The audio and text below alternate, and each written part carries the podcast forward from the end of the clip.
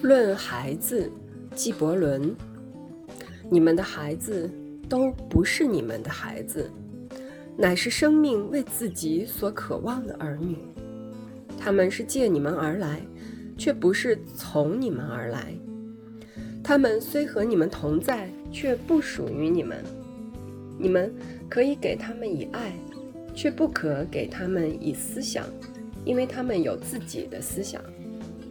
你们可以荫蔽他们的身体，却不能荫蔽他们的灵魂，因为他们的灵魂是住在明日的宅中，那是你们在梦中也不能相见的。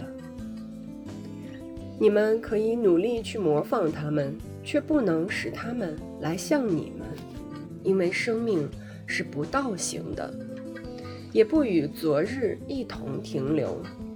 你们是弓，你们的孩子是从弦上发出的生命的箭矢。那射者在无穷之中看定目标，也用神力将你们引满，使他的箭矢迅疾而遥远地射了出去。让你们在射者手中的弯曲成为喜乐吧，因为他爱那飞出的箭，也爱了那静止的弓。